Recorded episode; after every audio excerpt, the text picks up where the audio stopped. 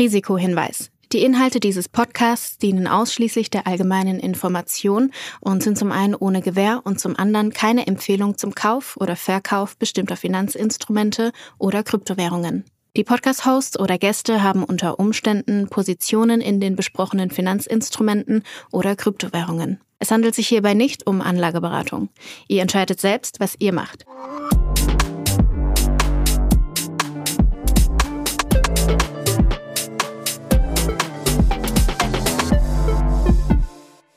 Es ist mal wieder Samstag. Es ist die Folge 21 von Alles Coin Nichts Muss, die wie immer unterstützt wird von Ultimate by Unstoppable, deinem Co-Piloten für die DeFi-Welt. Wir haben ganz viele Themen mit dabei. Wir sprechen heute über die Nachwirkungen des Tornado Cash Bans, wenn ich es mal so formulieren darf. Äh, wir haben einen Art Token Deep Dive wieder dabei und wir sprechen über News von Coinbase. Aber bevor wir das alles tun, Julius, Vielleicht mal ganz easy, wie geht's dir? Mir geht es blendend. Die Beine sind ein bisschen müde. Ich habe mal wieder die Woche ein paar mehr Kilometer gemacht. Du, du, wir, wir, teilen ja die Leidenschaft zum Laufen. Und äh, dadurch, dass ich jetzt relativ, relativ faul war und, und jetzt langsam mal wieder ein bisschen hochschraube. Eigentlich war mein Ziel Berlin-Marathon dieses Jahr. Aber den schiebe ich jetzt aufs nächste Jahr, da ich da jetzt nicht mehr so schnell in Form komme. Und abgesehen davon warte ich ja immer noch auf deinen Wetteinsatz bezüglich unserer Merge-Wette ich hoffe, dass du jetzt kein Research gemacht hast. Also wir haben ja vor zwei Wochen gewettet, ob der Ethereum Merge jetzt im Mitte September stattfindet oder nicht. Du warst so nett, die Gegenposition einzunehmen. Und ich hoffe mal, aber jetzt, also seitdem wir das besprochen haben, hat sich ja ein bisschen was getan. Und ich hoffe mal, dass du die, die Nachrichten da nicht so sehr verfolgt hast, weil das könnte natürlich jetzt die Großzügigkeit deines Wetteinsatzes ein bisschen beeinflussen. Ja, hast du ein Glück, dass ich mit Scheuklappen durch die Kryptowelt laufe. Also ich habe tatsächlich keine Research gemacht. Deshalb, ich habe mir auch was überlegt, äh, worum wir wetten können. Ich bin jetzt aber allerdings so nicht mehr so zuversichtlich, dass ich diese Wette gewinne nach der Andeutung gerade. Ich würde dir trotzdem mal präsentieren, was ich mir überlegt habe.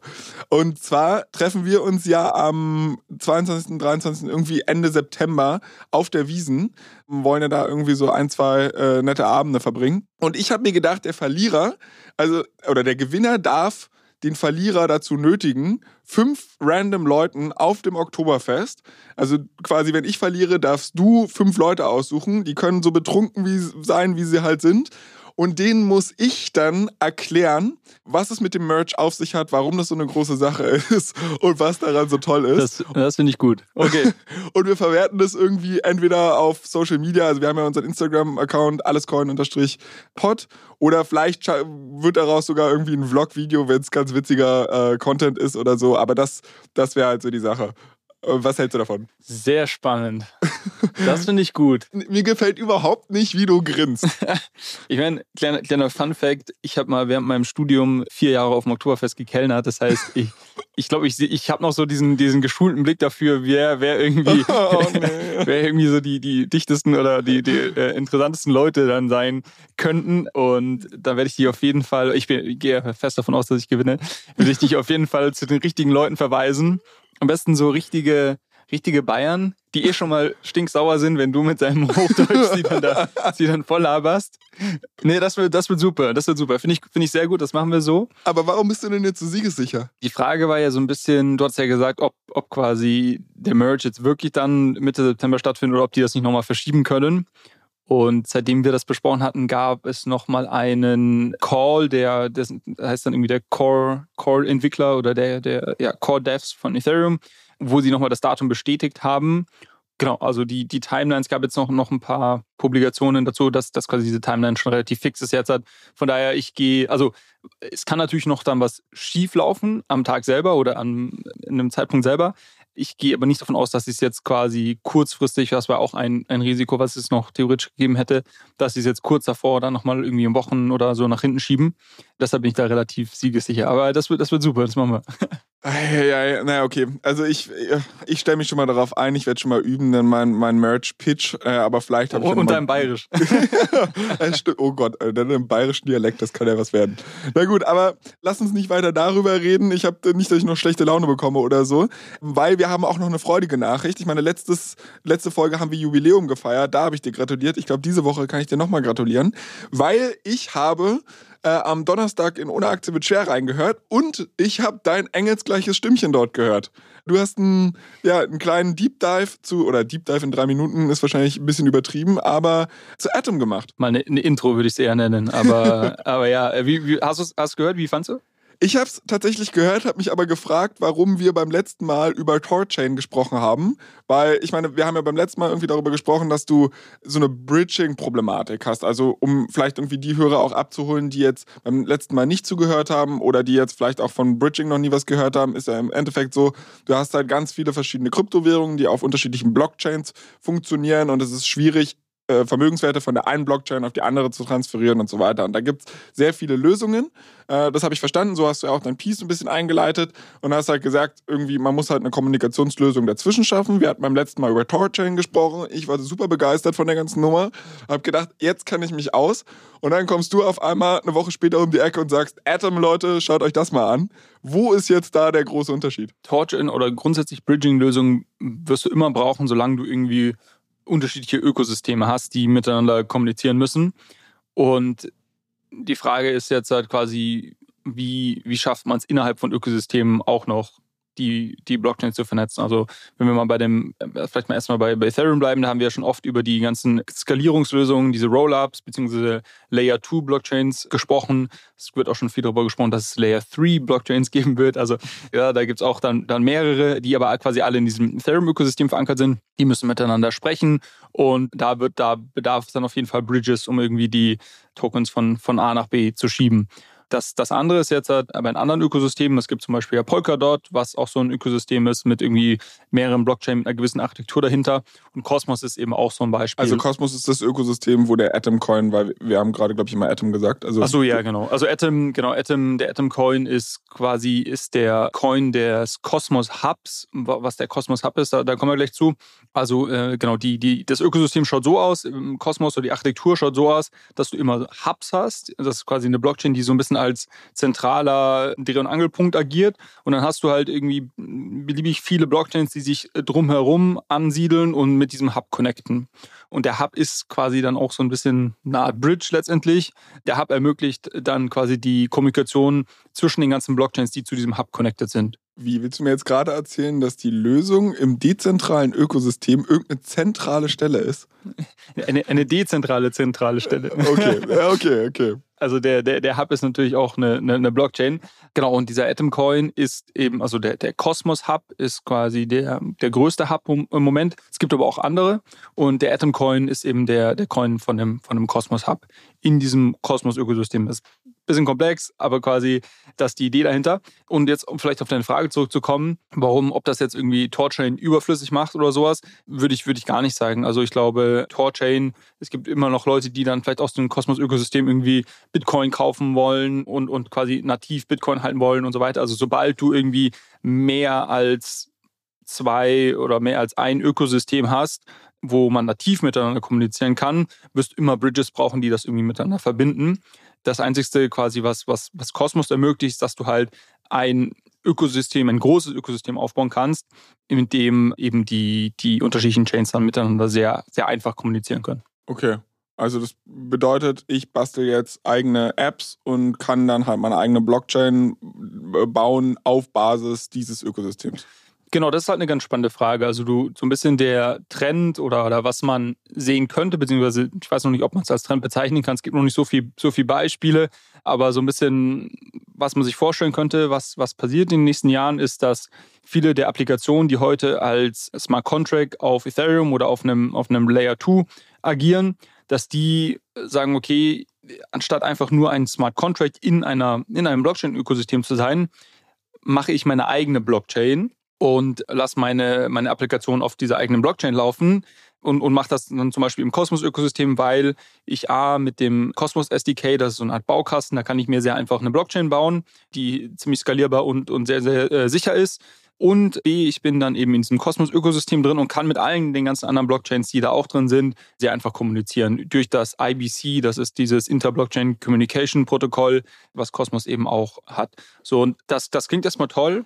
Ähm, was man aber nicht vergessen darf, ist natürlich, auch, sag ich mal, die, die Schwierigkeiten, die das mit sich bringt. Du musst halt dann auch wirklich deine eigene Blockchain absichern, entsprechend die, die Tokenomics auf der Blockchain managen und so weiter. Also all das, was du dir quasi, was du outgesourced hast, sage ich mal, wenn du im, zum Beispiel in der Ethereum-Welt aktiv bist, da musst du dich ja nicht darum kümmern, dass du selber irgendwie Miner oder Validatoren, die, die Token staken, hast, sondern das macht ja quasi Ethereum alles für dich. Das musst du dann natürlich selber machen. So, und das ist, das ist jetzt, glaube ich, gar nicht so eine einfache Entscheidung, dass man da immer sagt, okay, irgendwie eine, eine eigene App-Chain zu bauen, ist irgendwie immer the way to go, sondern das muss man schon abwägen. Ja, vor allen Dingen, also stell dir mal vor, ich weiß nicht, wie viele Apps es im App Store gibt, aber stell dir mal vor, jede dieser Apps um bei dieser Metapher zu bleiben, äh, hätte jetzt eine eigene Blockchain. Das wäre eine ultra fragmentierte Blockchain-Landschaft und du brauchst ja für jede Blockchain irgendwie ein paar Miner oder äh, weiß ich nicht, Staking-Provider ähm, oder whatsoever, die halt in irgendeiner Form halt diese Absicherung gewährleisten. Wie incentiviert man so viele Leute auf so vielen unterschiedlichen Blockchains, diese, diese Lösung überhaupt bereitzustellen? Das ist eben, das ist eben genau die Frage. Also ähm, in, in der Ethereum-Welt wird das zum Beispiel darüber gelöst, dass du als Rollup nicht deine eigenen, ähm, also du vertraust ja auf die Sicherheit des Ethereum-Ökosystems, sagen wir es mal so. So, und ähm, du hast damit so, so, so, sozusagen eine, eine Sicherheitsarchitektur, die geteilt wird über die unterschiedlichen ähm, ähm, Chains und, und Rollups hinweg im ähm, Atom-Ökosystem oder im Cosmos, sorry, Cosmos-Ökosystem ist es so, dass es aktuell ähm, noch so angedacht ist, dass jede App-Chain ihr eigenes äh, Sicherheitsnetzwerk ähm, aufbaut.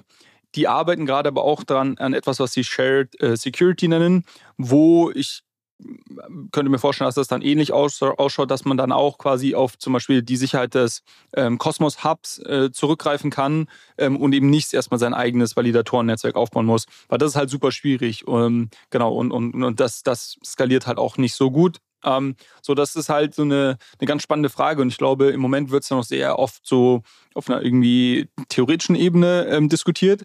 Ähm, aber ich hatte ja in dem, in dem kurzen, ähm, in dem kurzen Teil bei OAWS, hatte ich auch erzählt, dass es jetzt eben mit DYDX, was so eine große, relativ große dezentrale Börse ist, ähm, die eben jetzt die nächste Version von ihrem Produkt nicht mehr als, als Rollup im Ethereum-Ökosystem, sondern als App-Chain, ähm, als quasi äh, Standalone, ähm, souveräne App-Chain im Cosmos-Ökosystem launchen. Und äh, da werden, wird man jetzt sehen, genau, quasi, wo, wo sind die Schwierigkeiten und was müssen die jetzt wirklich alles erstmal selber bauen, was sie jetzt zuvor einfach quasi nutzen konnten, weil es vorhanden war. Und ähm, würden die danach, ähm, quasi wenn sie dann irgendwie in einem halben Jahr zurückschauen, würden sie dann immer noch sagen, okay, irgendwie die, die höhere Flexibilität, die wir haben und vielleicht die höhere Skalierbarkeit, die wir als irgendwie App-Chain haben, ähm, sind, ähm, sind, sind so viel besser, dass wir quasi all diese, diese Nachteile, die wir haben, dadurch, dass wir unsere eigenen Validatoren, äh, Netzwerk aufbauen mussten, eigene Software und so weiter, dass das quasi ähm, die Nachteile überwiegt. Oder würden die Nachhinein dann sagen, hey, weiß nicht, ob sie sich das eingestehen würden, aber vielleicht mal so Hand aufs Herz, ob sie sich dann eingestehen würden und sagen, nee, eigentlich war es viel schöner irgendwie als, als Rollup im Ethereum-Ökosystem. Ähm, so, und das, da werden wir jetzt so die ersten Beispiele sehen, ähm, wie erfolgreich das ist. Und ähm, das ist dann vielleicht auch so ein bisschen richtungsweisend für die Zukunft, wie die, wie die Architektur ausschauen könnte. Okay, aber dieser Atom Coin, gibt es den schon? Kann ich da rein investieren? Rein investieren. Oh, jetzt geht's ja, schon los. Den gibt es, den gibt es schon. Ähm, was, was da ganz spannend zu verstehen ist, ähm, auch von den, von den Tokenomics her, und das ist auch eines der, eine der Nachteile, die ich heute noch sehe, ähm, also du hast eben den, den Atom Coin, das ist der Coin, äh, ich wiederhole es nur, dass wir alle abholen, äh, der zum Cosmos Hub dazu gehört. Das ist quasi ein Hub in diesem Ökosystem, der gewisse Blockchains miteinander verbindet. Und ähm, sag ich mal, der profitiert natürlich ähm, oder die, das Ökosystem des Cosmos Hubs profitiert darüber, wenn irgendwie viele Transaktionen in, in diesem Hub stattfinden und irgendwie mehr Chains sich dem Hub ähm, anbinden und das, das halt wächst vom Ökosystem. Ähm, was aktuell ähm, aber noch nicht der Fall ist, dass quasi automatisch ähm, der, der, Nachfrage nach dem Atom Coin äh, unbedingt hochgeht, wenn Leute jetzt äh, Blockchains in diesem Ökosystem nutzen. Es gibt zum Beispiel eine Blockchain in dem Cosmos Hub, die heißt Osmosis. Das ist eine dezentrale Börse. Ähm, wenn ich jetzt aber auf Osmosis aktiv bin, nutze ich deren eigenen äh, Token, um irgendwie Transaktionsgebühren zu zahlen und nutze nicht Atom. Das heißt, der Unterschied ist da, dass ja zum Beispiel im Ethereum-Ökosystem, wenn ich jetzt auf Optimism unterwegs bin, zahle ich meine Transaktionsgebühren in Ether und quasi kannst ich also weiß. davon, du weißt, kannst also davon ausgehen, dass wenn irgendwie auf diesen Rollups mehr Aktivität stattfindet, dass das auch unterm Strich irgendwie dem, dem Token, dem Coin ETH ähm, zugutekommt. Das sehe ich jetzt gerade bei dem Atomcoin noch nicht so. Ähm, da habe ich mich auch ein bisschen eingelesen jetzt als Vorbereitung für, das, ähm, für die äh, OAWS-Recherche. Ähm, nach meinem Verständnis ist es noch so, dass quasi ähm, die Architektur so ist, dass du, wenn du auf diesen ganzen Chains da unterwegs bist, immer in die nativen Coins Transaktionsgebühren bezahlst und es somit keinen direkten Bezug gibt, quasi davon, wenn, wenn irgendwie auf den Chains mehr Aktivität ist, dass auch irgendwie der Cosmos Hub und somit dann der Atom Coin davon prof, ähm, profitieren würden sie wahrscheinlich trotzdem einfach vom Narrativ, weil Leute dann glauben, ah, okay, irgendwie hier ist viel los und jetzt kaufe ich mal den Atom Coin. Wenn man sich jetzt äh, aber quasi fundamental die Tokenomics anschaut, was, was wir ja immer ganz gerne machen, äh, ist das aber noch nicht so der Fall. Und da bin ich auch mal gespannt, ob es da noch irgendwelche Veränderungen geben wird, dass man, dass die von der Architektur das ja auch so bauen, vielleicht über diese Shared Security dann, dass du sagst, okay, irgendwie, wenn, wenn unser Ökosystem wächst, dann profitiert auch der Atom Coin weil quasi der Hub dieser zentrale Bestandteil von dem Ja, Netzwerk wo, ist. wobei das ja komplett eine Monetarisierung über den Longtail wäre. Ne? Also alle großen Applikationen, alle großen Blockchains, die werden wahrscheinlich, für die wird es sich lohnen, so ein eigenes Security, alle eigenes Validatorennetzwerk aufzubauen und wahrscheinlich der ganze Rotz, der da hinten dran so kommt, die würden dann Shared Security nehmen und dann Das ist die Frage, ne? Also, weiß ich nicht. Also, du, du hast ja im, im Ethereum-Ökosystem hast du ja auch Rollups, die, ich meine, die könnten auch irgendwie als Standalone-Chain agieren und, und sagen trotzdem, hey, ich, ich nutze gerne irgendwie diese, dieses, ähm, die Sicherheit des Ethereum-Netzwerks. Um, Ja, weil die einfach sehr, sehr, sehr stark ist. Also ich weiß es nicht, aber, ähm, eigentlich nur, was ich sagen wollte, hin auf, hin auf deine Frage, gibt es im Atomcoin? Ja, den gibt es schon. Ähm, macht nur nicht den, den, den, zieht nicht den, den Trugschluss quasi, dass automatisch irgendwie äh, viel Aktivität im, im Cosmos Hub automatisch dem Atomcoin zugutekommt. Tut es nicht auf einer, auf einer quasi Tokenomics-Ebene, tut es vielleicht schon auf einer irgendwie Narrativ- und äh, FOMO, ähm, FOMO-Ebene, wenn, wenn Leute irgendwie Kosmos hören. Jetzt, ich höre ja gerade zum allerersten Mal oder zum zweiten Mal, weil ich habe es in Ohne Aktien wird schwer ja auch schon gehört, äh, überhaupt von diesem ganzen Ökosystem. Mal eine generelle Frage und wir hatten das zwar ein, zwei Mal schon am Rande so ein bisschen besprochen, aber wie findet man solche neuen Projekte? Also ich meine, ich bin jetzt in der glücklichen Situation, dass du mir all den neuen heißen Scheiß irgendwie rüberschiebst und sagst, guck mal hier, schau dir das mal an, das ist spannend. Aber für Leute, die jetzt keinen Julius haben, ähm, ich habe jetzt gesehen, dass auch The Generalist dazu zum Beispiel einen Artikel gemacht hat, äh, können wir auch mal in den Shownotes verlinken. Aber ähm, mal angenommen, das ist ja dann schon fast ein bisschen im Mainstream. Solche neuen Projekte, wenn die launchen, wie werde ich darauf aufmerksam? Okay, also ähm, fairerweise muss man jetzt sagen, dass das Projekt gar nicht mal so neu ist. Gibt es jetzt schon seit, äh, seit ein paar Jahren. Ähm, na gut, also ist jetzt für mich ein bisschen schwer zu beantworten, weil ich, für mich war jetzt ist irgendwie Atom und, und, und Cosmos Hub und IBC äh, jetzt irgendwie äh, nicht mehr wirklich neu. Nicht, also ein alter, ein alter Hut, ähm, beziehungsweise so seit, seit ein bis eineinhalb Jahren, glaube ich, so ein bisschen mehr im Fokus. Ähm, aber ich meine, ich meine grundsätzlich glaube ich schon, dass, dass man, äh, wenn man so ein bisschen die, die News verfolgt in der Kryptowelt, ähm, es gibt sehr gute Twitter-Kanäle, die auch irgendwie ähm, immer mal wieder ähm, so Sachen dann ausgraben. Und wir können auch mal, das ist, das ist quasi äh, zwar englischsprachig, aber wir können auch mal zwei, drei irgendwie, wie ich finde, ähm, ganz anständige News, Krypto-News-Webseiten verlinken.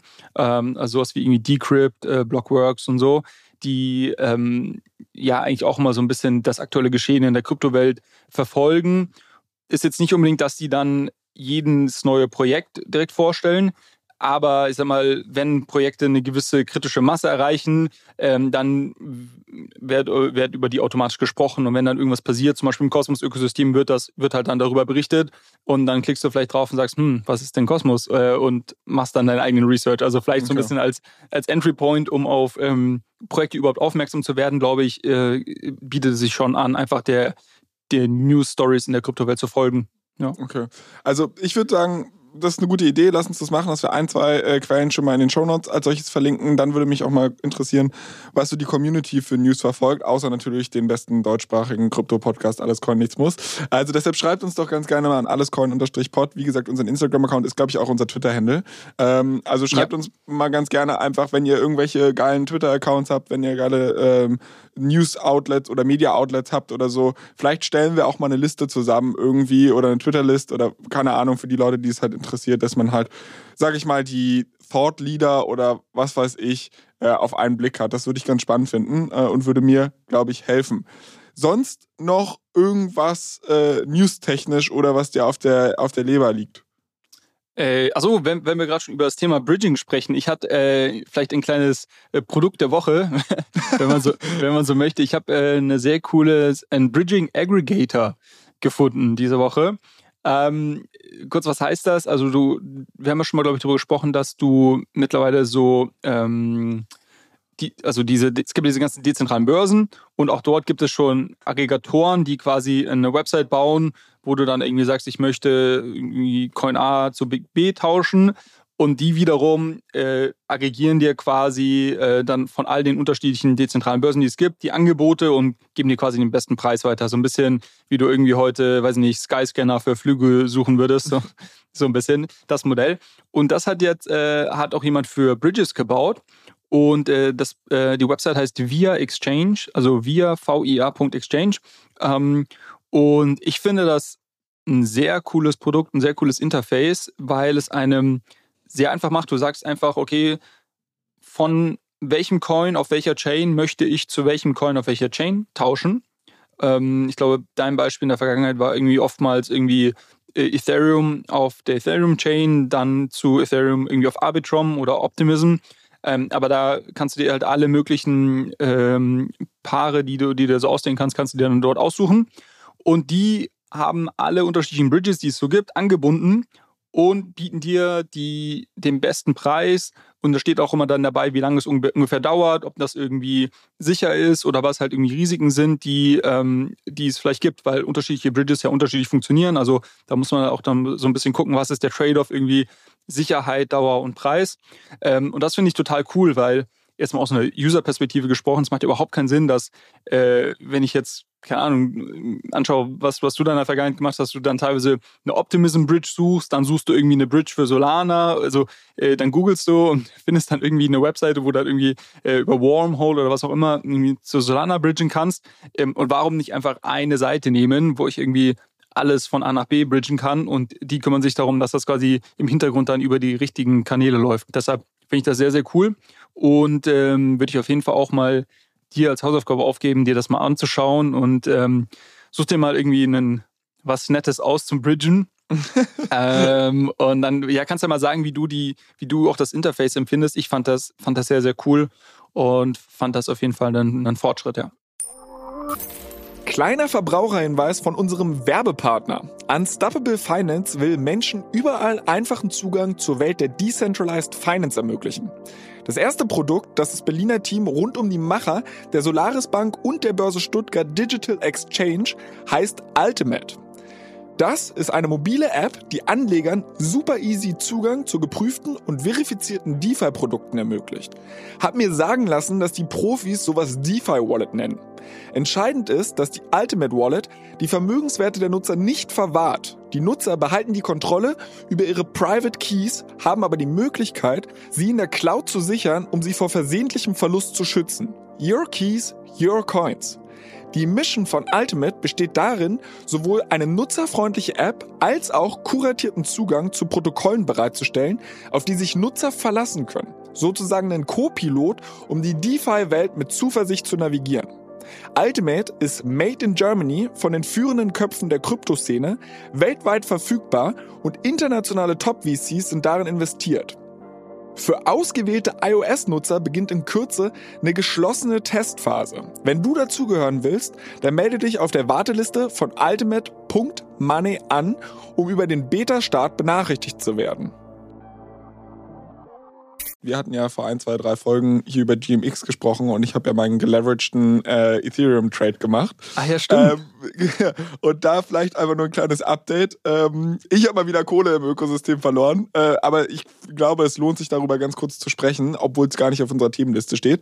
Ähm, weil du hattest mich beim letzten Mal nach unserer Aufnahme schon gewarnt, dass du meinst, du pass mal auf, also hab deinen Trade mal so ein bisschen im Blick, weil geht gerade alles ein bisschen down und so weiter. Ähm, ich bin ja aber Hardcore-Believer und habe natürlich und, und äh, auch eher so der passive Investor, sprich, ich habe da nicht wirklich was gemacht und wurde tatsächlich outgecashed. Also es ist ähm, Wurdest passiert, du liquidiert? Ich wurde liquidiert. Ach, ja. krass. Ja, es ist tatsächlich unter den Liquidationen. Und ich hatte ja gar nicht mal, also ich hatte, glaube ich, einen Fünferhebel drauf oder so. Mhm. Ähm, gar nicht so krass, aber das hat halt gereicht. Und da vielleicht auch, um die Gefahr noch nochmal zu verdeutlichen und was der Unterschied ist zwischen, ich kaufe Ether normal, weil ich langfristig an den Coin glaube. Und mittlerweile hast du mich ja so weit, dass ich sage, okay, ist ein spannendes Ökosystem. Ich glaube, ein bisschen Ether-Exposure ist nicht, nicht schlecht.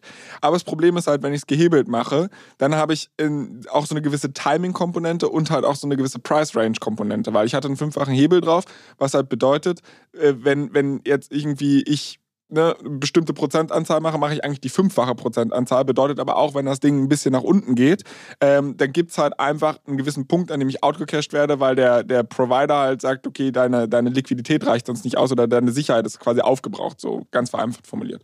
Ja. Und genau das ist halt bei mir passiert. Das heißt, äh, egal wie sehr ich an Ethereum glaube, ähm, ich kann ja den Pfad nicht vorzeichnen. Es kann gut sein, dass Ethereum vielleicht nochmal auf 800 Dollar droppt oder 700 Dollar droppt und wenn ich das über ein CFD oder CFD-artige Konstrukte regel, ähm, dann kann es halt einfach sein, dass ich auf dem Weg all mein Exposure verliere, während wenn ich den Coin einfach nur kaufe, ist mir relativ egal, auf welchem Weg er dann vielleicht in fünf, sechs Jahren sehr viel höher steht. Und das ist nochmal diese, äh, wofür ich sensibilisieren würde wollen. Ich hoffe aber, ähm, wenn du das Thema schon ansprichst, dann können wir, kurz, können wir noch kurz dabei bleiben. Ich habe nämlich auch eine lustige Chart dazu gesehen diese Woche, ähm, wo jemand geschaut hat auf GMX, hatten wir schon, hatten wir schon, schon über zwei Folgen relativ detailliert besprochen, wie das funktioniert und dass man quasi auf der einen Seite gehebelt traden kann, auf der anderen Seite kann man quasi äh, Liquidität bereitstellen und profitiert aber dann auch, wenn dann Leute wie du jetzt in dem Fall quasi ähm, outgecashed werden oder halt verlieren, sagen wir mal so. Und äh, da hat mal jemand ähm, das so ein bisschen zusammengerechnet oder visualisiert, was quasi über alle Trades hinweg die Leute, die gehebelt traden, äh, über die Zeit quasi, ob die im Plus sind oder Minus sind. Und die sind halt, die waren irgendwie mal kurzfristig im Plus. Und gerade so in den letzten, ich glaube, zwei Monaten sind die halt einfach hart ins Minus runtergerutscht. Ähm, und dann, äh, ja, da sieht man einfach, dass quasi das gehebelt Traden meistens nicht gut geht und halt unglaublich ähm, risikobehaftet ist. Aber du hast ja dich quasi gehatcht, du äh, hältst ja auch, du hältst ja auch GMX. Und die da sind ich wieder jetzt, ein bisschen hochgegangen. Die sind ein bisschen hochgegangen, aber das ist ja nur die eine Komponente. Das ist ja das Coole da. Du hast quasi den Preis vom Token, der natürlich irgendwie relevant ist, aber du hast ja auch diese unglaublich attraktive Verzinsung, ähm, die in ETH ausbezahlt wird auch. Und die habe ich jetzt äh, diese Woche gelesen, ist jetzt auch wieder angestiegen und liegt jetzt irgendwie bei knapp über 30 Prozent, weil eben äh, so viele Leute gerade halt äh, versuchen irgendwie, ähm, entweder es gibt halt die, die irgendwie jetzt super bullish waren, also das war eher so die Position, die du jetzt hattest, die irgendwie super bullish waren, irgendwie hin zum Merge und alles geht hoch und jetzt kam halt doch nochmal so, ein, so ein ziemlich starker ähm, Drop. Oder halt andere, die wiederum ständig versuchen zu shorten und dann irgendwie auch ähm, ausgestoppt werden, ähm, weil die halt so viel, so viel verlieren da quasi, dass natürlich ähm, die GMX-Halter dann umso, umso mehr bekommen. Von daher bist du vielleicht dann unterm Strich äh, geht's ja doch gut. Ich, genau. Ich war ja einfach komplett gehatcht. Nee, also für mich, wie gesagt, ich mache das ja auch alles mit sehr kleinen Summen und das yeah. ist so ein bisschen experimentieren, gerade wenn es halt so eine risky Sachen sind. Und ich glaube, wir hatten vorher auch mehrfach darauf hingewiesen. Aber ich glaube, zu gehebelt traden äh, könnte ich mir zumindest vorstellen, ich weiß nicht ganz genau, was hintersteckt, aber wenn ich mir den nächsten Punkt in unserem Dokument hier anschaue, dann passt das Thema eigentlich ganz gut. Äh, du hast hier nämlich reingeschrieben, Band DAO NFT Sell-Off. Äh, ich habe eine Vermutung, worum es da geht. Soll ich, soll ich mal Best Guess abgeben oder? Schieß los. Ich kann mir halt vorstellen, also wenn da NFT Sell-Off steht, könnte ich mir vorstellen, dass du konntest ja, ähm, oder es gab verschiedene Services, wo du NFTs beleihen kannst. Anders. Wir machen dieses Beispiel. Ich kaufe eine Aktie auf Kredit. Ähm, dann sagt die Bank, okay, easy peasy, ne, du willst jetzt eine Apple-Aktie kaufen für, lass mich lügen, 100 Euro oder so. Ähm, ich gebe dir halt einen Kredit dafür, aber wenn diese Aktie auf 80 Euro fällt oder so, dann cash ich out, weil dann wird mir die ganze Sache zu riskant. Äh, ich verkaufe deine Aktie, nehme wenigstens die 80 Euro, weil ich nicht glaube, du kannst mir sonst meine 100 Euro zurückgeben. So vereinfacht formuliert. Und einen ähnlichen Service gibt es halt auch bei NFTs, dass du halt sagst, okay, du beleihst dein NFT, also nimmst einen Kredit auf und das NFT dient als Sicherheit. Wenn der Preis eines NFTs aber droppt, dann hast du das Problem, dass der Provider deines Kredits sagt, pass mal auf, Junge, ich liquidiere jetzt dein NFT, damit ich wenigstens Teil meiner Kohle wiedersehe, was dann aber wiederum Ketteneffekte auslöst, weil alle anfangen, ihre NFTs auf den Markt zu werfen. Das führt dazu, dass es äh, die Preise noch mehr droppen, noch mehr Kreditprovider werden sagen, ist mir zu risky und ne, race to the bottom. Jetzt sagst du mir, was eigentlich die Story ist. Das war schon gar nicht, das war schon gar nicht mal so schlecht. Ähm, Genau, also BandDAO, es gibt da unterschiedliche, an, unterschiedliche Protokolle, aber sag mal, was man, was man gesehen hat, ist als quasi äh, Trend oder Innovation, ich weiß nicht, ob man es so bezeichnen darf, aber äh, auf jeden Fall, dass Leute halt ihre relativ hochpreisigen Blue Chip NFTs, also das sind dann irgendwie so die, die Board Apes, äh, Azuki und, und gibt noch ein paar andere, dass man die eben hinterlegen kann und äh, sich dagegen dann ein, ähm, Kredit raus, äh, einen Kredit rausnehmen kann. Da gibt es da gibt's jetzt unterschiedliche Modelle. Du kannst das quasi Peer-to-Peer -peer machen. Das heißt, ich ähm, sage irgendwie, okay, ich würde hier mein Board Ape beleihen ähm, und krieg dann von dir quasi, also in einer wirklich 1 zu 1 Beziehung, irgendwie ETH und wir haben dann quasi, da gibt es ein Smart Contract dahinter, wo dann auch ein, ein gewisses ähm, äh, wie du schon gesagt hast, einen gewissen Preispunkt gibt, wo das quasi liquidiert wird und äh, du kriegst dann mein, mein Board Ape ähm, gut geschrieben. Und oder es gibt eben, und so war das bei BandDAO, quasi, dass das Ganze ein bisschen gegen eine Pooled-Liquidität ähm, passiert.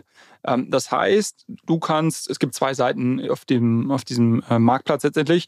Auf der einen Seite kann ich quasi Assets, meistens waren das ETH, ähm, einzahlen ähm, in einen Pool. Und auf der anderen Seite können NFT-Besitzer ihre NFTs hinterlegen ähm, und dann kriegen sie ein, ein Darlehen aus diesem Pool heraus. Es hat halt den Vorteil, ähm, dass, dass es eben relativ effizient äh, passiert und ich nicht erst warten muss, quasi in diesem Peer-to-Peer-Modell, bis irgendwie mein Offering mit jemand anders äh, gepaart wird, sondern ich kann quasi äh, ohne große Friktion gegen diesen Pool einfach was rausnehmen und gleichzeitig auf der anderen Seite kann ich einfach in den Pool einzahlen. Ähm, warum sollte man das machen? Das gibt natürlich äh, Zinsen, also dieses Darlehen, äh, wenn ich jetzt mein NFT dort parke ähm, und, und quasi mir, mir ETH rausnehme, dafür zahle ich natürlich auch Zinsen und die sind relativ attraktiv und quasi jedem, der Liquidität in diesen Pool reinlegt, dem fließen diese Zinsen zu. So, das ist so grundsätzlich das Modell, wie das, wie das angedacht war. So eigentlich äh, hast du das ja gerade ganz gut, ganz gut erklärt. Ähm, jetzt ähm, war es so, dass ähm, die Preise etwas gefallen sind. Und ähm, ich glaube sogar auf Twitter ist das Thema dann aufgekommen, dass da jemand mal Research gemacht hat und gesagt hat, okay, ich schaue mal, zu welchem Preis die Leute damals oder einige Leute ihre NFTs dort geparkt hatten. Und das haben halt viele äh, im Frühjahr gemacht, als die ganzen NFT-Preise sehr, sehr hoch waren. Ähm, irgendwie teilweise irgendwie Board Apes über 100 ETH und so weiter. Ähm, haben dann die Leute die dort hinterlegt und haben dann halt sich ein Darlehen dagegen rausgenommen. So, und jetzt sind die irgendwie teilweise auf, äh, ich glaube, unter 70 ähm, runter, also irgendwie 30, 40 Prozent runter. Und äh, die haben dann so einen, so einen Health Score, das, das sagt quasi, wie nah du schon an diesem kritischen Punkt bist, wo du dann irgendwie liquidiert wirst. Und da hat dann jemand rausgefunden, dass es halt irgendwie extrem viele gibt. Ähm, teilweise zwei, drei Prozent aller äh, NFTs in den einzelnen Kollektionen die halt ähm, quasi kurz davor standen, dann dort äh, liquidiert zu werden und dann ähm, am Markt ähm, abverkauft zu werden, auktioniert zu werden. Und da war so ein bisschen dann äh, so ein bisschen die, die Panik quasi, okay, was passiert, wenn wir jetzt hier plötzlich halt irgendwie, weiß ich nicht, 100 Board Apes auf einmal ähm, ähm, in kurzer Zeit am Markt verkauft werden, weil äh, hinzu kommt man noch, und das muss man muss vielleicht kurz sagen, um die, um die Geschichte ähm, ganz zu erzählen, ähm, hinzu kommt, dass halt eh schon die Liquidität im NFT-Markt sehr, sehr niedrig war in letzter Zeit. Also da sind irgendwie pro Tag eine Handvoll ähm, Board Apes werden irgendwie verkauft. Das heißt, wenn dann auf einmal plötzlich so 60, 70 auf den Markt kommen, ist das halt enormer Verkaufsdruck, ähm, der halt dann ähm, diese, die Floor Price auch noch weiter runterschickt und dann kommst du halt irgendwann in diese Todesspirale, dass quasi ne, die ersten verkaufen am Markt, äh, darüber drückt es den Preis ähm, und darüber werden dann weitere liquidiert und so weiter. Also das war so ein bisschen die, das Risiko, was im Raum stand. Und ähm, was jetzt dann passiert ist, ist dass halt, äh, und diese Banddau hatte irgendwie, ich glaube, 16.000 Ether irgendwie als Liquidität in dem Pool, also gar nicht mal so wenig.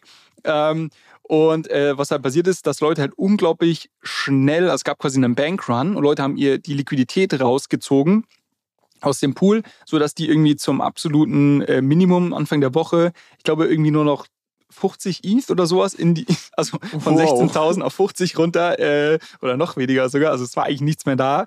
Und ähm, das war so ein bisschen die Problematik. Und was die nicht bedacht hatten, das ist nämlich ganz spannend, ist, ähm, wie illiquide halt NFT-Märkte sind im Vergleich zu äh, jetzt ähm, regulären Tokens, die irgendwie über, über ähm, dezentrale Börsen gehandelt werden. Ähm, weil eines der ähm, eines der, eine der Variablen, die die in diesem Protokoll hatten, ist, dass wenn du liquidiert wirst, wird das äh, NFT am Markt auktioniert und muss aber irgendwie und der Preis muss aber irgendwie 95 Prozent des Floor Prices entsprechen. Und äh, derjenige, der quasi dafür bietet, muss dann seine ETH auf 48 Stunden locken. Das hat zwei Fehler.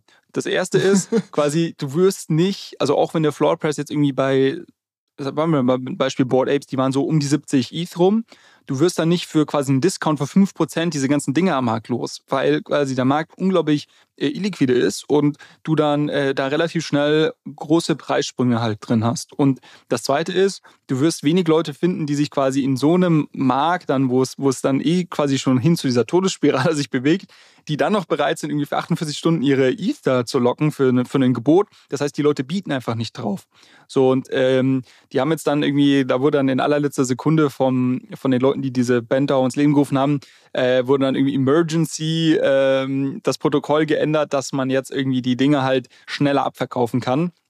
Und es hat sich jetzt auch wieder alles geregelt. Die haben jetzt wieder ein bisschen mehr Liquidität da in dem Pool drinnen und die Preise haben sich auch so, glaube ich, so ein bisschen gefangen.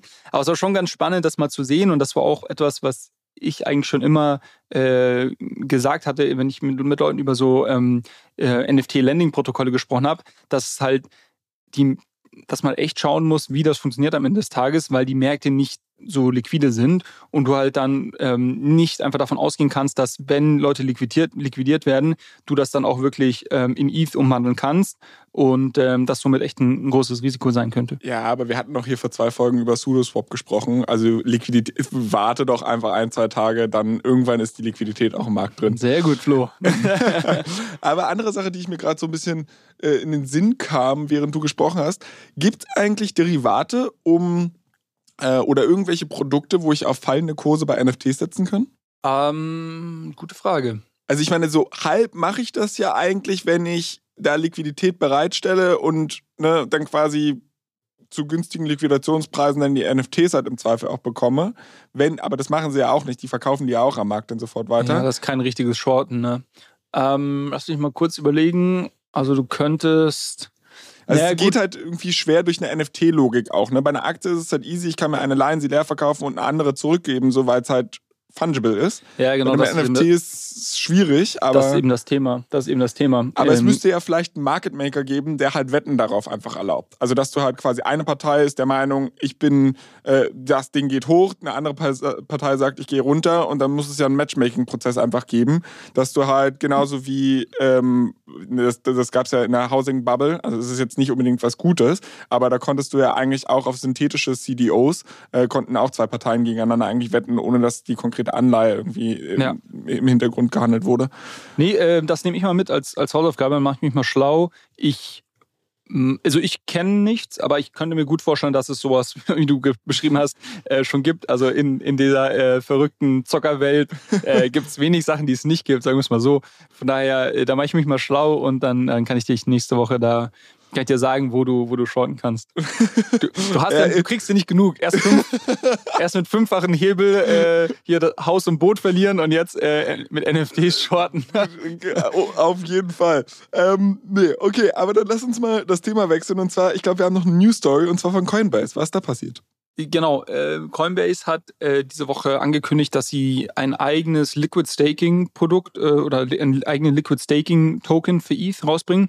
Wir haben ja schon mal hier über Lido ähm, an der einen oder anderen Stelle gesprochen, ähm, was es einem ermöglicht, ähm, Ethereum oder Ether zu staken. Ähm, man muss da wissen, wenn man Ether heute staked, sind die relativ lange weggesperrt. Dazu müssen, muss erstmal der Merch passieren und dann circa ja, neun Monate plus minus später kann man dann wahrscheinlich seine, seine ETH, die man gestaked hat, wieder rausziehen. Ähm, und äh, es gibt eben so Liquid Staking Produkte, die es einem ermöglichen, quasi zu staken und halt im Gegenzug bekommt man dann aber direkt einen Token gutgeschrieben, der quasi diese gestakte Ether repräsentiert und mit dem man machen kann, was man will. Den kann man irgendwo verleihen, den kann man verkaufen, ähm, wie auch immer. Und äh, Lido ist, ist mit Abstand eigentlich der größte Spieler in, in diesem Markt. Und äh, diese ganzen zentralen Börsen, also Kraken, Coinbase und Binance, haben aber natürlich auch eigene Staking-Produkte und sind da auch sehr, sehr erfolgreich. Also die drei eben genannten sind ähm, die größten Staking-Pools ähm, meines Wissens nach, weil Lido ist hat quasi sehr die meisten ETH bei sich gestaked, aber die teilen das auf auf mehrere unterschiedliche ähm, ähm, äh, Validatoren, die das quasi für sie dann machen. Ähm, und äh, genau, und, und Coinbase hat jetzt eben gesagt, okay, wir ähm, machen für unsere Nutzer auch so ein Liquid Staking.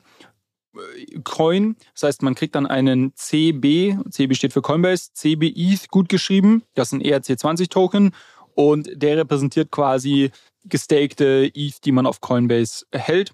Ähm, und mit dem kann man auch machen, was man will. Den kann man irgendwie dann auf eine dezentrale Börse schieben, wie auch immer. Und äh, das ist eigentlich ganz spannend und ähm, glaube ich auch ein, guter Move von denen.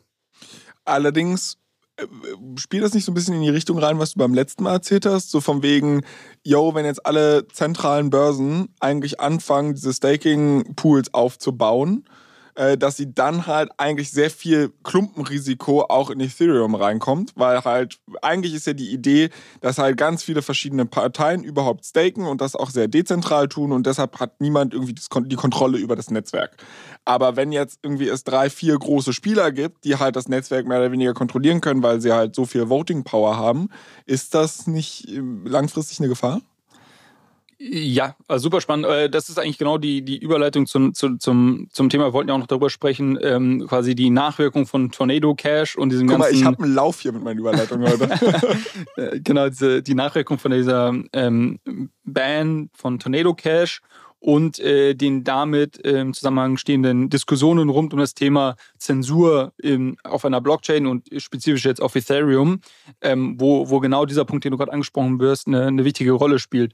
Vielleicht nochmal kurz zum, zum Recap. Also äh, Tornado Cash war so der, der größte Tumblr-Service in der Ethereum-Welt. Das heißt, man konnte dort ähm, Coins reinschicken und hat dann sich auf eine andere Adresse Coins ähm, rausziehen können. Und es ist sehr schwer, den Zusammenhang zwischen einer Ein- und Auszahlung zu machen. Das heißt, es ist so eine Art ähm, ja, Geldwäsche, wobei Geldwäsche eigentlich, glaube ich, nicht, nicht ganz der richtige Begriff ist, aber quasi man eine Verschleierung von, ähm, von Zugehörigkeiten von, von Vermögenswerten, sagen wir so so. Und äh, die wurden vor. Ähm, also Geldwäsche.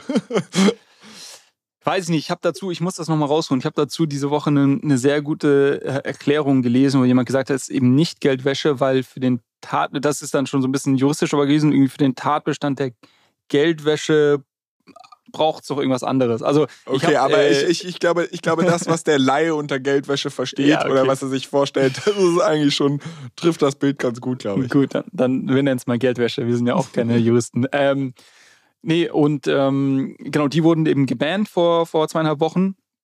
Und was ganz spannend war, es war das erste Mal, dass nicht irgendwie Einzelpersonen auf eine, es gibt diese ähm, ähm, Sanction List in den USA von der OFAC heißt, äh, heißt das. Ähm, und die haben halt bisher immer Einzelpersonen ähm, auf, so, auf diese Liste geschrieben. Und diesmal wurde, und das war quasi ein Novum, wurde zum ersten Mal eine Smart Contract Adresse auf diese Liste geschrieben. Und das war eben die Smart Contract Adresse von Tornado Cash. Und somit quasi ähm, kann, kann man Tornado Cash äh, de facto nicht mehr nutzen. Und jedes Unternehmen, was sich irgendwie an US-Regularien ähm, halten möchte oder ähm, was irgendwie compliant sein muss in irgendeiner Art und Weise, ähm, muss sich auch eben dann an diese Sanction-Liste halten. Ansonsten kann es ja halt passieren, dass sie dich irgendwie ins, ins, in, ins, ins Gefängnis stecken. das ist bestes Beispiel, was vielleicht dem einen oder anderen noch aus, aus irgendwie der Nachrichten der letzten Jahre bekannt ist, war irgendwie das ganze Thema Bankensystem im Iran. Wenn du irgendwie irgendwie Geschäfte mit dem, mit dem Iran gemacht hast über eine, eine gewissen Zeit, ähm, konntest du quasi dafür auch dann irgendwie Strafzahlung oder jetzt irgendwie ins, ins Gefängnis kommen, sodass es so auf, irgendwie auf der, auf der gleichen Augenhöhe. ähm, so, und, und was dann natürlich passiert ist, ist, dass, zum, dass halt sehr viele DeFi-Apps in ihrem Frontend, also auf der Webseite, ähm, es diese, die Adressen, die quasi auf diese Liste gestellt wurden, von der Nutzung ausgeschlossen haben. Das heißt, wenn man zum Beispiel auf Uniswap äh, gegangen ist und irgendwie Uniswap nutzen wollte und man halt eine Adresse war, die auf dieser Liste stand, ähm, konnte man die Seite nicht mehr nutzen wie haben die das gemacht? Du musst dich ja mit deiner Wallet connecten auf der Webseite und dann kannst du natürlich einfach einen Filter darüber legen und kannst sagen, okay, alle Adressen, die auf dieser OFAC-Liste sind, die können hier die Website nicht nutzen. So, das haben einige ähm, DeFi-Protokolle ähm, gemacht. So, dann gab es irgendwie da schon das Thema, ja, hm, wie dezentral ist denn das wirklich alles? Und da muss man jetzt unterscheiden, dass das quasi im Frontend war, also auf der Webseite, und dass da dahinter Unternehmen stehen, die quasi diese Webseite verwalten und diese Unternehmen ähm, halt irgendwie compliant sein müssen mit den, mit den US-Regierungen. Aber man kann ja auch anderweitig mit einem Smart Contract interagieren. Ne? Man muss genau. nicht zwangsläufig den Weg über diese Website gehen. Genau, das, das, das habe ich in der letzten Folge hier gelernt das ist eben das Thema. Du konntest halt nach wie vor ähm, den, den Service mit dem Smart Contract interagieren ähm, über die Blockchain selber. Ist halt ein bisschen technischer, das kann nicht jeder, aber auf der Ebene quasi ist man erstmal lange davon ausgegangen, dass es keine Zensur stattgefunden hat und diese Adressen nicht irgendwie von der Nutzung von ähm, jetzt Aave oder Uniswap ausgeschlossen wurden, ähm, sondern quasi, dass das nur im Frontend stattgefunden hat. Die Woche kam raus, dass Ethermine, was äh, der größte die größte ähm, Miner ist im Ethereum-Netzwerk, dass die ebenfalls OFAC-compliant sind und keine Blöcke mehr verarbeiten, in dem äh, Transaktion, Transaktionen drin sind von Adressen, die eben auf dieser OFAC-Liste sind und damit eine de facto Zensur auf der Ethereum-Blockchain stattfindet. Und ähm, das hat jetzt extrem viele Diskussionen ausgelöst. Wir sind ja aktuell noch eben in dieser Proof-of-Work-Welt, wo die Miner da die Entscheidung treffen können schon sehr bald aber, und, und ähm, da kommt jetzt der Punkt rein, den du eben genannt hast, mit den, mit den großen Staking-Pools auf zentralen Börsen. Ähm, schon bald, in ein paar Wochen, sind wir in der Proof-of-Stake-Welt. Und dann haben halt irgendwie Coinbase, Kraken, Binance und ein paar andere ähm, einen sehr, sehr großen Anteil an den, an den gestakten ETH. Und somit werden die auch einige Blöcke dann ähm, proposen. Und äh, dann gab es auch, äh, und da ist natürlich jetzt die Frage, was machen die dann? Also quasi werden die auch dann irgendwie eine, eine Zensur äh, da haben und sagen, okay, ich, ähm, keine Ahnung, ich mache keine Blöcke mehr, wo irgendwie Transaktionen von diesen Adressen drin sind. Oder äh, werden, die, werden die keine Zensur machen? Und da gab es dann einen guten, ähm, einen guten hm, Tweet auch von dem äh, Brian Armstrong, von dem CEO von Coinbase zum Beispiel, der sich dann äh, ganz klar dazu ähm, Stellung genommen hat und gesagt hat, hey, wir müssen compliant sein. So, wir haben, wir haben keine Wahl, keine Wahl, wir sind gelistet in den USA. So, wir werden jetzt nicht hier anfangen, irgendwie äh, Transaktionen von Leuten, die auf dieser Liste stehen, zu prozessieren. Ähm, somit quasi müssen wir das machen. Aber wenn es quasi dazu kommt, dass wir irgendwie von der von Seiten der Behörden ähm, in diese Ecke gedrängt werden, werden wir in Betracht ziehen, unseren Stake ähm, rauszunehmen. Das heißt, de facto kein Staking mehr anzubieten was er quasi sagt, ist, dass Coinbase die Censorship-Resistant Blockchain Ethereum über ihr eigenes wirtschaftliches Wohl stellt. Niemals. also wirklich, da können wir gern, da, da erzähle ich gern 100 Leuten auf dem Oktoberfest, was hinter dem Merch steht. Aber da würde ich aber für wetten, dass dieser Idealismus gespielt ist. Also ich, ich kann es mir echt nicht Spannend. vorstellen. Spannend, genau. Aber äh, jetzt habe ich, glaube ich, zehn Minuten Ein Einleitung gemacht. Ich, darum, darüber äh, äh, wollte ich heute nochmal kurz sprechen, weil das gerade eine riesen Diskussion ist quasi. Werden wir, also wenn, wenn quasi die, die US-Behörden da weiter so dahinterher sind und irgendwie ähm, mehr Adressen und in Zukunft auch auf diese OFAC-Liste draufschreiben, ähm, werden wir eine de facto Zensur auf der Blockchain sehen. Und die Frage ist jetzt halt, was bedeutet das? Werden wir dann quasi zwei Welten haben, wird es da eine weitere Fork geben. Es gibt quasi die OFAC-Compliant Blockchain, in der nur Transaktionen von ähm, Adressen prozessiert werden durch die durch die Validatoren, durch die Staker, äh, die nicht auf der Liste stehen. Und dann gibt es halt irgendwie eine zweite Chain, in der es irgendwie so everything goes und quasi äh, keiner der Validatoren ähm, hält sich dran. Um, Und was sind die Wahrscheinlichkeiten, dass wir irgendwie diesen Split sehen? Oder sehen wir irgendwas in der Mitte? Ähm, keine Ahnung, wo man irgendwie sagt, okay, äh, es gibt irgendwie eine, eine, gewisse Art von, von irgendwie Offer Compliance, aber es ist halt nicht irgendwie, ähm, es hat irgendwie seine, seine Begrenzung. Das ist so eine große Diskussion, die es gerade gibt. Und als letzten Punkt, den ich, den ich da noch rein, reinbringen ähm, möchte, ich hoffe, es ist nicht irgendwie zu verwirrend. Ähm, es gibt eine Gruppe, die nennt sich ähm, Flashbots. Und die bauen Software, die ähm, heute die Miner und in Zukunft dann Validatoren laufen lassen, um zusätzliche Umsätze über so über etwas, was sich MEV nennt, machen zu können. Ähm, ich, genau, wir hatten das, das Thema MEV hier schon ein, zwei Mal angeschnitten. Ich glaube, brauchen wir jetzt nicht im, im Detail verstehen. Ähm, oder schon spannend, aber ich glaube, das springt jetzt den Rahmen hier. Ähm, aber was ich sagen will, quasi MEV bedeutet nur, dass es für Miner und in Zukunft Validatoren zusätzliche Revenue Streams gibt. Und die bekommen sie aber nur, wenn sie die Software von Flashbots laufen lassen. Heute heißt das ähm, MEV Geth, die Software. In Zukunft ähm, ist das ein MEV Boost, was quasi die Validatoren laufen lassen. Und ähm, Flashbots hat auch schon gesagt, dass sie quasi OFAC compliant sein werden. Und ähm, wenn somit kann da quasi Zensur auch an einer wirklich sehr zentralen Stelle stattfinden, weil Flashbots de facto ein Monopol auf diese Software hat und quasi alle Miner heute diese Software nutzen oder ein Großteil der Miner und in Zukunft davon auszugehen ist, dass alle Validatoren diese Software nutzen werden. Und ähm, das ist quasi ein weiterer Angriffsfaktor, dass man sagt, okay, wenn dort schon bereits der Filter angesetzt wird, dann ähm, haben quasi diese ganzen Adressen, die erstmal auf dieser Liste äh, landen, keine Wahl, ähm, mehr Transaktionen auf der Ethereum-Blockchain zu machen. Als ähm, Reaktion darauf, und das ist eigentlich ein ganz cooler Move, hat äh, Flashbots dann äh, ihre Software open sourced. Die haben quasi direkt, direkt gesagt, okay, wir open sourcen unsere Relayer-Software ist quasi, es gibt die Software, die wir selber maintainen und die wir auch weiterentwickeln, die wird immer OFAC compliant sein.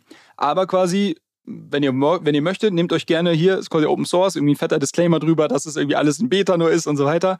Ähm, aber die haben es quasi darüber dann direkt umsourced und das wäre quasi ein weiteres Puzzlestück, was man benötigen würde, wenn wir davon ausgehen, dass es eben diese Fork gibt und du somit quasi zwei unterschiedliche Welten hast. Okay, willst du meine Gedanken zu dem ganzen Thema hören? Sehr, sehr gerne. So, Nummer eins, zu dieser Coinbase-Nummer, warum ich da sehr, also du hattest ja jetzt von einem Beispiel äh, erzählt, wo halt die Leute ja auf ihr wirtschaftliches eigenes Wohl verzichtet haben und quasi gesagt haben, wir open sourcen das Ding, auch wenn das für uns ein Wettbewerbsnachteil ist und so weiter, aus einem idealistischen Grund. Ich weiß jetzt nicht, ob die Company börsennotiert ist, ähm, vermutlich nicht, genau, und dementsprechend haben sie überhaupt diese Entscheidungsgewalt, das zu entscheiden. Brian Armstrong vollkommen egal, wie es ist eine börsengelistete Company. Das heißt, er tritt nicht nur seine eigenen wirtschaftlichen Interessen, sondern die seiner Shareholder. Und du kannst gar nicht so schnell gucken. Also ich weiß jetzt nicht, wie die Shareholder Structure ist bei Coinbase, aber es gibt halt Leute, die ja nicht nur aus Idealismus rein investieren rein investiert. Warum sage ich das die ganze Zeit? Die, äh, die da nicht nur aus Idealismus äh, investiert haben, sondern weil sie da halt auch einfach ganz Geld sehen wollen. Und wenn es genug Shareholder gibt, die nicht der Meinung sind, dass er in ihrem besten Interesse handelt, dann wird auch ein Brian Armstrong da abgesägt. Und äh, die Sache ist halt die, was bei Coinbase dementsprechend passieren wird, ist eine ganz einfache wirtschaftliche Betrachtung, nämlich, hey, wenn wir weiter Staking anbieten und die ganze Community gegen uns aufbringen, könnte das unter Umständen langfristig mehr wirtschaftlichen Schaden bringen. Und das ist nicht wert, diese 5 Euro äh, zu äh, nachzujagen jetzt in, in Short-Term, wenn ich Long-Term irgendwie 100 Euro dadurch verliere. Ja. Solange dieses wirtschaftliche Kalkül da wirkt, könnte ich mir schon vorstellen, dass sie sich aus dem Staking zurückziehen. Aber nicht wirklich ganz ausdrücklich nicht, weil irgendjemand der Meinung ist, ja, das wäre ja besser fürs Ökosystem und wir verzichten auf unser eigen, eigenes wirtschaftliches Wohl. Also das, das wäre meine These erstmal dazu. Ja, sehr, sehr spannend. Vielleicht, vielleicht kurz, kurz ergänzend dazu, ähm, weil, weil die Diskussion die ich jetzt so die letzten Tage verfolgt habe, schon sehr stark darüber geht, ist natürlich sehr stark ähm, Idealismus getrieben. Ne? Also die Leute sagen jetzt ja quasi, warum bin ich überhaupt in diese Kryptowelt reingekommen und was ist irgendwie einer der Core-Kernmerkmale von der Blockchain, dass sie halt irgendwie censorship-resistant ist. Jetzt sind wir an einem Punkt, wo es de facto nicht mehr wirklich censorship-resistant ist. Und die Frage ist ja quasi, wie geht man damit um? Und ähm, deshalb ist es jetzt schon für, für viele und die Diskussion, die ich da so lese, ist halt schon irgendwie, dass Leute sagen und auch die ganzen Entwickler zum Beispiel, ist auch ganz spannend. Ich hatte vorhin am Anfang kurz erwähnt, dass es diesen Core Dev Call gab von den Ethereum-Entwicklern und die halt alle gesagt haben, so wir werden Software bauen, quasi, äh, wir werden nur Software maintainen, die quasi ähm, censorship resistant ist. Und es ist auch die Frage dann, wie so eine OFAC Fork aussehen würde, weil ähm, auch die ganzen Miner und quasi Validatoren und so weiter ja dann äh, weiterhin Software nutzen müssen, um die Blockchain am Laufen zu lassen. Und wenn die halt auch nicht mehr weiterentwickelt wird, weil die Leute, die die entwickeln, das sind Idealisten und die, die sind keine börsengelisteten Companies und so weiter. Äh, das ist so halt wirklich die Community, die dahinter steht. Aber das ist, das ist der Clou. Also das brauchst du halt auch, weil gu guck dir mal an, so wie ich es jetzt verstanden habe, ist das ganze Blockchain-Ökosystem ja nicht mehr so aufgebaut, dass du und ich, wir beide Rechner irgendwie in unserem Schlafzimmer stehen haben und dadurch irgendwie Ether meinen oder so, sondern mittlerweile sind es auch professionelle Organisationen. Da stecken echte Unternehmen hinter, die halt einen echten Fußabdruck in Jurisdiktionen verschiedener Länder haben. Bedeutet, ja Du hast halt einfach, wenn du, wenn, wenn ich eine Lagerhalle habe, wo große Rechnerzentren stehen und ich angebunden bin und die Regierungsbehörden darauf Zugriff haben und wissen, dass das da steht, dann haben sie einen Angriffspunkt um quasi dort auch zu regulieren. Das heißt, wenn du wirkliche Dezentralisierung haben möchtest, wo halt niemand um die Ecke kommt und sagt, ich ziehe dir einen Stecker, dann geht es nur guerillamäßig, dass du halt wirklich extrem viele Leute hast, die extrem verzweigt sind, wo du halt nicht so einfach einen Stecker ziehen kannst, wo du halt ein paar Idealisten hast, die kleine Software-Pieces bauen und wo nicht eine größere zentrale Organisation ist, die halt systemrelevant ist und der halt der Stecker gezogen werden kann. Richtig. Ähm, so, die, die, die Frage ist halt so ein bisschen, wie, wie das jetzt weitergeht und wie sich das irgendwie aufteilen wird. Und es ist halt, es ist sehr spannend, wenn man sich irgendwie das, das Timing davon betrachtet, weil wir haben, wir stehen halt jetzt kurz davor, dass es halt irgendwie diesen riesen Umstellung gibt irgendwie. Und jetzt gleichzeitig sie, das ist alles schon komplex genug und jetzt gleichzeitig wird quasi diese ganze äh, Censorship-Debatte da auch noch in den Ring geworfen. Und, und man fragt sich überhaupt, okay, warte mal, warte mal, wie schaut das denn überhaupt aus? Äh, Thema äh, Censorship ähm, in, in der Proof-of-Stake-Welt und, und, du ähm, willst mir sagen, ich gewinne meine Wette nicht. Siehst du, die sind alle viel zu abgelenkt und so weiter. Der Merch wird bestimmt noch ein paar Monate länger dauern. Äh, genau, vielleicht der letzte, letzte Punkt dazu. Äh, ich hatte noch einen, einen sehr guten äh, Blogpost ähm, gelesen. Den, den kann ich auch in die Shownotes äh, dann packen, wo jemand so ein bisschen skizziert hat, wie das am Ende des Tages aus seiner Sicht ablaufen könnte.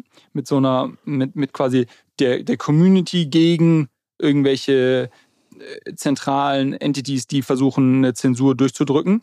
Und äh, was er so ein bisschen beschreibt, und er nennt das quasi äh, ähm, äh, Social Slashing, äh, glaube ich, ist der Begriff, den er, den er genutzt hat. Ähm, Slashing muss man vielleicht noch kurz äh, da, dazu sagen. Slashing ist das, was, ähm, was quasi das bezeichnet, wenn dir dein Stake weggenommen wird. Also beim Proof of Stake ist ja so, du musst irgendwie Coins hinterlegen äh, als Sicherheit und dann kannst du quasi irgendwie Blöcke proposen und wenn du irgendwie alles richtig machst, kriegst du deine Rewards dafür und alles ist gut. Wenn du aber zum Beispiel jemand bist, der irgendwie versucht, eine Attacke äh, aufs Netzwerk auszuführen, dann wird dir halt dein Stake, das, was du ähm, hinterlegt hast, wird dir weggenommen. Das ist so diese Slashing. Da gibt es gewisse Kriterien dafür. Und ähm, was, was er jetzt da eben in dem Blogpost beschreibt, ist halt eher so ein ähm, Social Slashing. Das heißt, man sagt, okay, wenn wir beobachten, dass gewisse, ähm, dass gewisse Validatoren, zum Beispiel in Coinbase, ähm, OFAC-compliant Blöcke ins Netzwerk reinschleusen und quasi darüber eine gewisse Zensur aufs Netzwerk ausüben, werden wir eine Art Softfork äh, machen.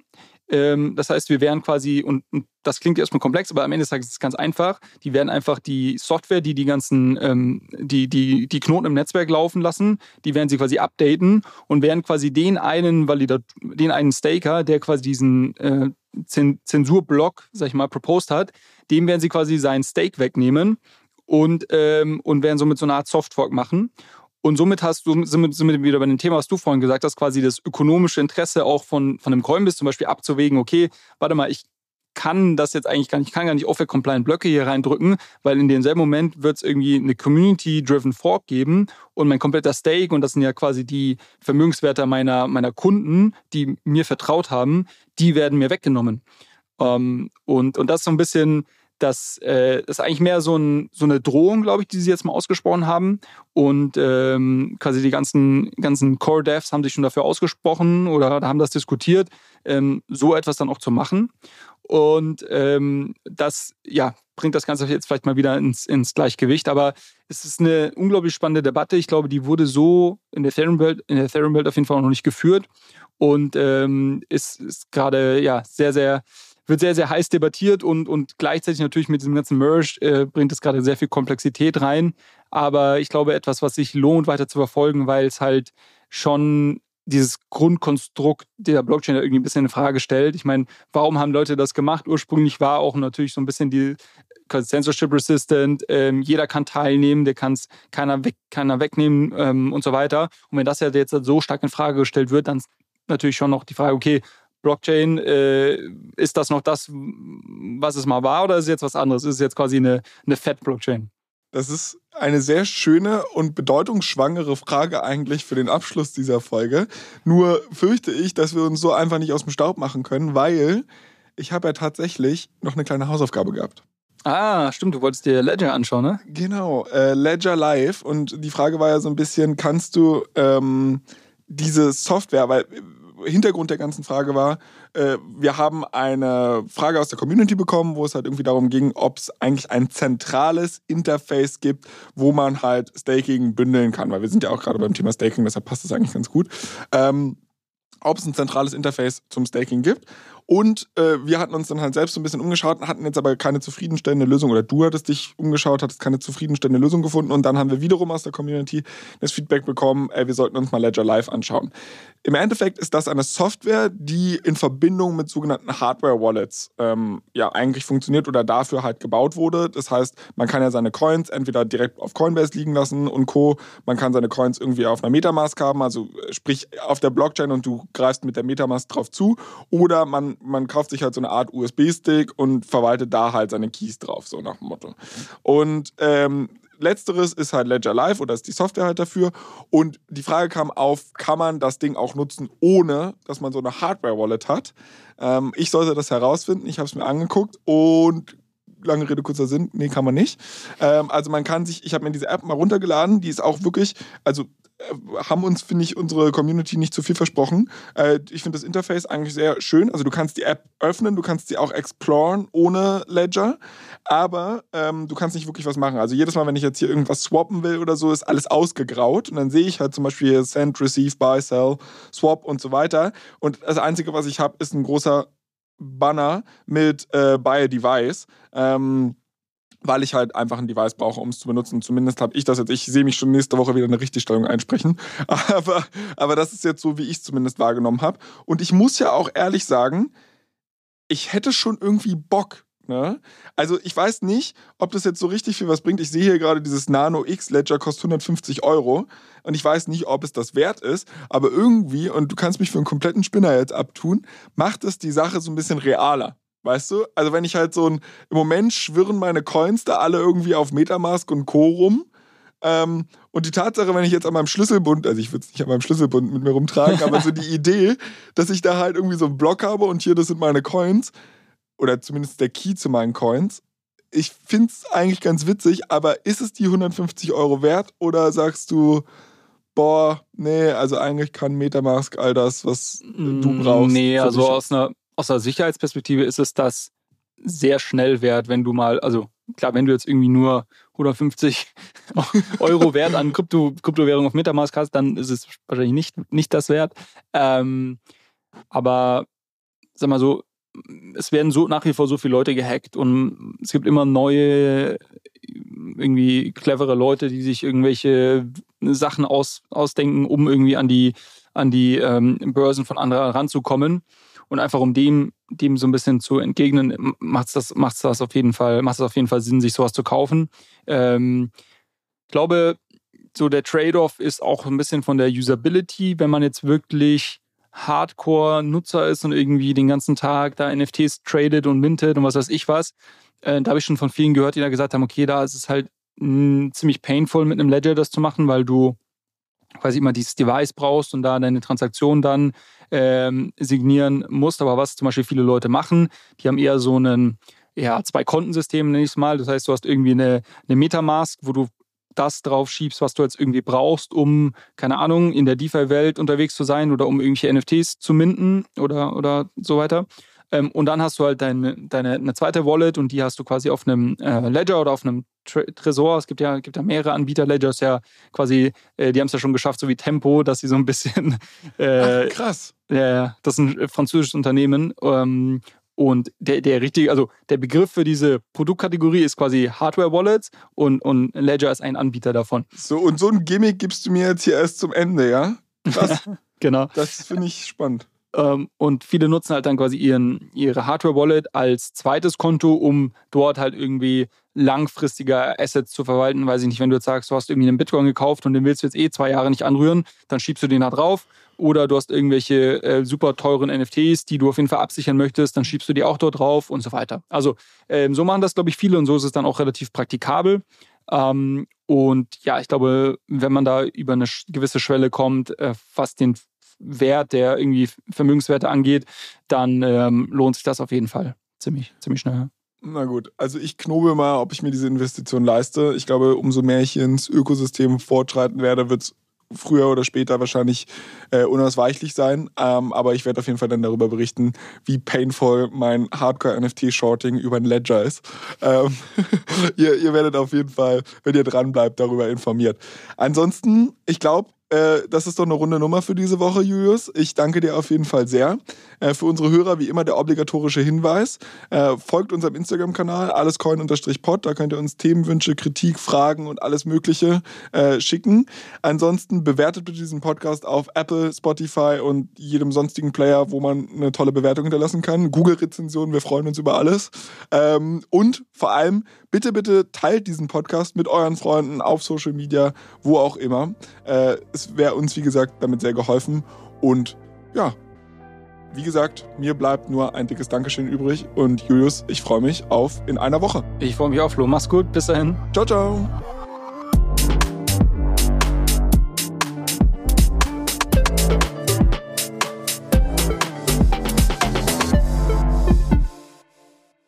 Dieser Podcast wird produziert von Podstars bei OMR.